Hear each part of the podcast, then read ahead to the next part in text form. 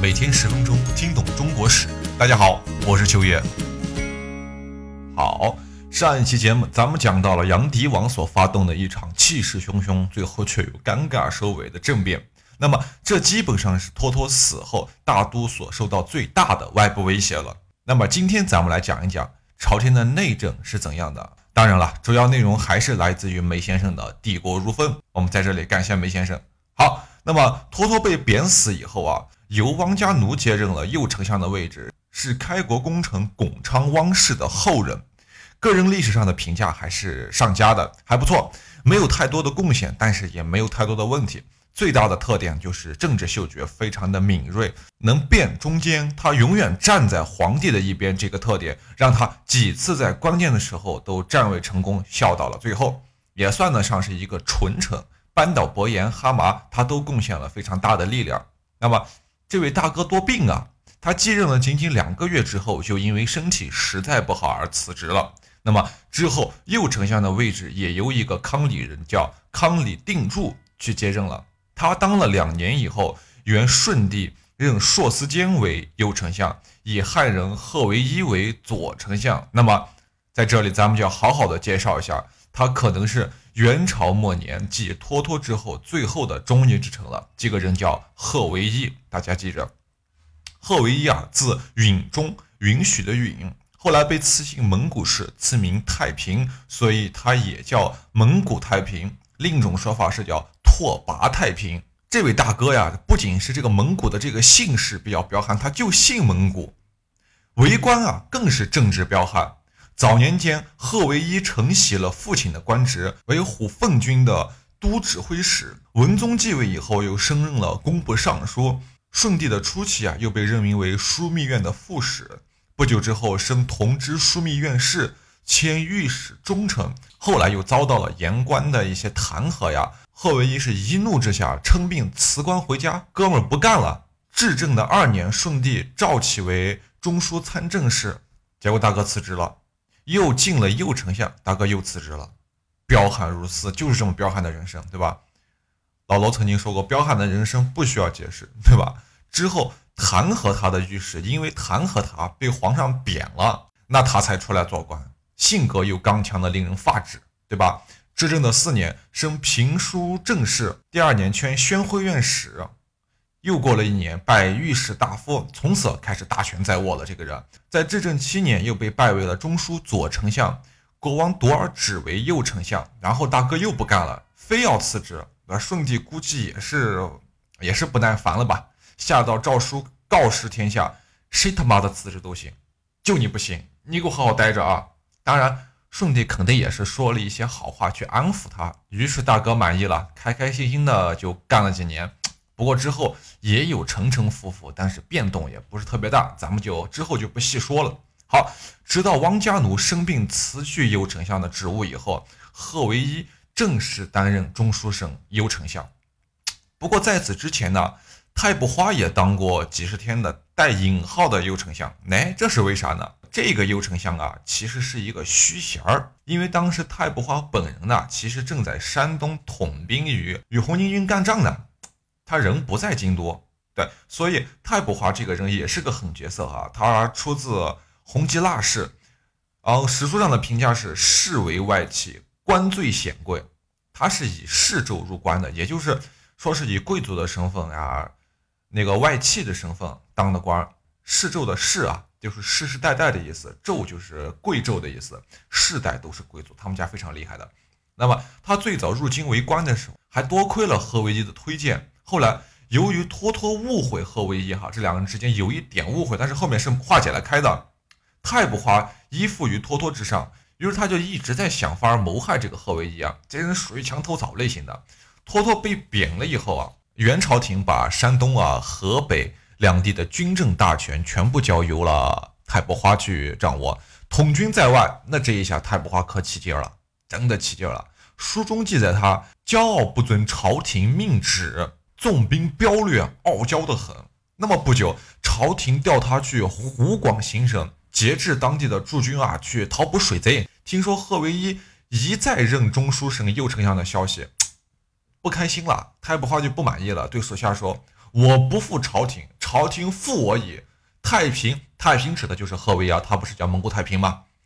太平乃汉人，今腹中用事，安享逸乐，我反而在外辗转受累，挨此辛苦。所以，就为了这一点破事啊，袁彬有好几次本能全歼当地红巾军的机会，结果全在太不花的这个关键时刻，他以养锐为名，下令退兵。他是哪是养锐啊，实则是养寇啊，养寇自重啊，这个人对不对？他才是成功的以一己之力几次改变了历史走向的人。元朝的灭亡，这个兄弟是要负一大笔责任的，对吧？再到后来，刘福通攻进了汴梁，太不花仍旧逗留，不去救援，顺帝都快气死了呀，能不生气吗？但是因为这大哥手里有兵权，那个时候的朝廷啊，又实在没有那种能够带兵打仗的人了，所以无奈之下，待红巾军占领了山东之后，顺帝。就下诏任太不花为右丞相，让他去统兵进攻山东。渡过黄河以后，太不花又找了各种借口，像什么粮饷跟不上啊之类的，上书给朝廷，要朝廷派贺维一，就是太平亲自督粮送到军中去。啥意思，哥们儿？你啥意思？啊？这这是咱们按道来讲，怎么也轮不到贺维一来运粮啊，对不对？能带兵打仗的没有。但是负责漕运啊，负责度粮的这些官员，那可多的去了，对不对？哪就非要让贺维一去啊？所以，这根本是一个借口。说是让贺维一去送粮，其实呢，他的目的是哪儿？我想大家都明白，他就是想找机会杀了这个贺维一，出一出他不知道哪来的一口恶气，对吧？那么贺维一在获悉了整个事情的内情之后啊，他马上面圣向舜帝告状。那舜帝不傻呀。咱们本来上文讲了，贺维一本来就和皇上的私交非常好，不然他这个人他再恨他也不敢和皇帝那样矫情啊，对吧？加上这层关系，顺帝便下令剥夺了太不花的一切官爵，流放到了盖州安置。您可记着，他前文我们讲了，他家里世代都是贵族，那么富贵无三代，清官不到头，是不是这个道理？到他这一代，那么他们家的富贵。就断了，从此断了。他们家以后也再没有出现过权贵之人。OK，刚刚当了两个月的右丞相，又突然接受到被流放的通知啊，那太不花肯定是如雷贯耳啊，马上跑到保定去见当时昔日的手下，这个人叫刘哈喇不花，这又是一个大罪啊，这叫抗旨不遵，对吧？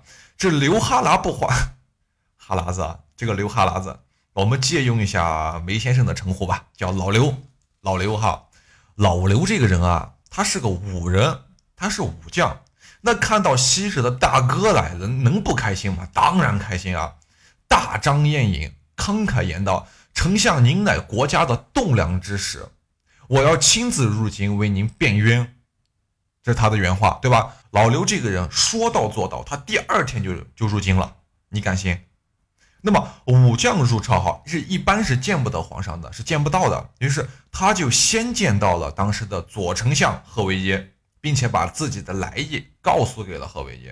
那贺维一是谁呀？一辈子在朝里面横着走的人，当年托托都拿他没办法，对吧？那么到了这个时候，能被你这玩意儿吓到？在这里咱们稍微解释一下哈，托托和贺维一都是大忠臣，都是好人，但是和托托。多是顺从的那种忠义不一样，贺大人的忠义里面那个忠字里面还还带着一股不羁和强硬，这是贺维一的特点。所以贺维一他也想吓唬吓唬老刘啊，就说什么太不花大逆不道，皇上震怒，你要敢妄言，小心你自己的脑袋。那听到丞相这么一说，老刘突然间就反应过，他还能不反应过来吗？那对呀。这家伙要不是犯了事，怎么能到我这来找我，对吧？要是有好事，他怎么可能想得起来我？那我昔日的大哥，我还不了解吗？是不是？于是贺维一就引荐老刘去见了顺帝。那句话怎么说的？叫赐赖良卧。什么叫赐赖良卧？就是赐了好东西，又给了好东西，反正给了很多好处吧。老刘又见到皇上，又得赏，真的是恨不得能管贺维一叫爹呀，叫亲爹呀，对吧？那么。早把前日对老上司太不花的那些忠勇啊抛到云外去了，九霄云外，对吧？他回到了保定以后，立即命令士兵把太不花父子全部捆上，押送到了大都。不久之后，接到贺维一的密信，老刘又派了一名校官快马赶上，大铁坨子一抡一个，把太不花父子活活砸死。那么，贺维一杀太不花这件事，我不知道大家您怎么看哈？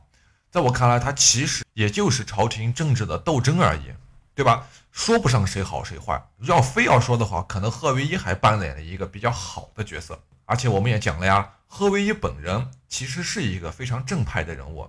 他的祖父贺仁杰、父亲贺胜都是朝廷的有功之臣。他少年时候还曾出师于大名鼎鼎的赵孟。然后，托托在修撰三史，就是辽史、金史、宋史的时候，幕后真正的督裁官和操盘手啊，其实就是这个贺维一贺大人。至正六年，朝廷拜他为御史大夫。那么，元朝有组织台臣这样显赫的官职啊，非国姓不以受，所以由蒙古人才能做，除了蒙古这个黄金家族以外的人都不能做这样的官员。因为这样的事儿，所以才有了咱们前面讲的皇帝下诏赐其名为蒙古太平的故事。所以翻阅历史史书啊，凡是顺帝时期涉及正式有太平两个字的，其实讲的就是啊这个汉人叫贺维一，大家记住他。那么多尔只当右丞相时，贺维一就曾经当过左丞相，那个是执政六年的事儿。再到后来，托托得而复相，贺维一他居功很多呀。但是托托听信人言，以为贺维一跟自己不是一条心来着，于是就趁此期间把他搞下台啊，贬还于家了。那么在执政十五年的时候，贺维一被朝廷复起为江浙左丞相，不久后改派江淮南行省，驻军汝宁，后又出辽阳行省左丞相。贺维一在地方任上处置的非常的不错，政绩也很多。两年之后，他又被调入大多为中书省左丞相。那么这个时候当右丞相的，就是元朝末年历史上最大的一个奸臣，这人叫硕思坚。硕思坚家人啊，在这个时候因为印制假钞被抓了，刑部本想连同主犯硕思坚一起抓了，但还是贺维一厚道呀，说堂堂宰相怎么能干这样的事呢？四海闻之，大宋国体也。即使说四间因为伪钞这件事被罢相，贺维一还是把他自己的俸禄分给了他，哎，可谓是仁至义尽。那么至于硕思坚的那点破事儿，肯定还不止这么一点儿，对吧？咱们下期再慢慢去讲。感谢您的收听，我是秋野。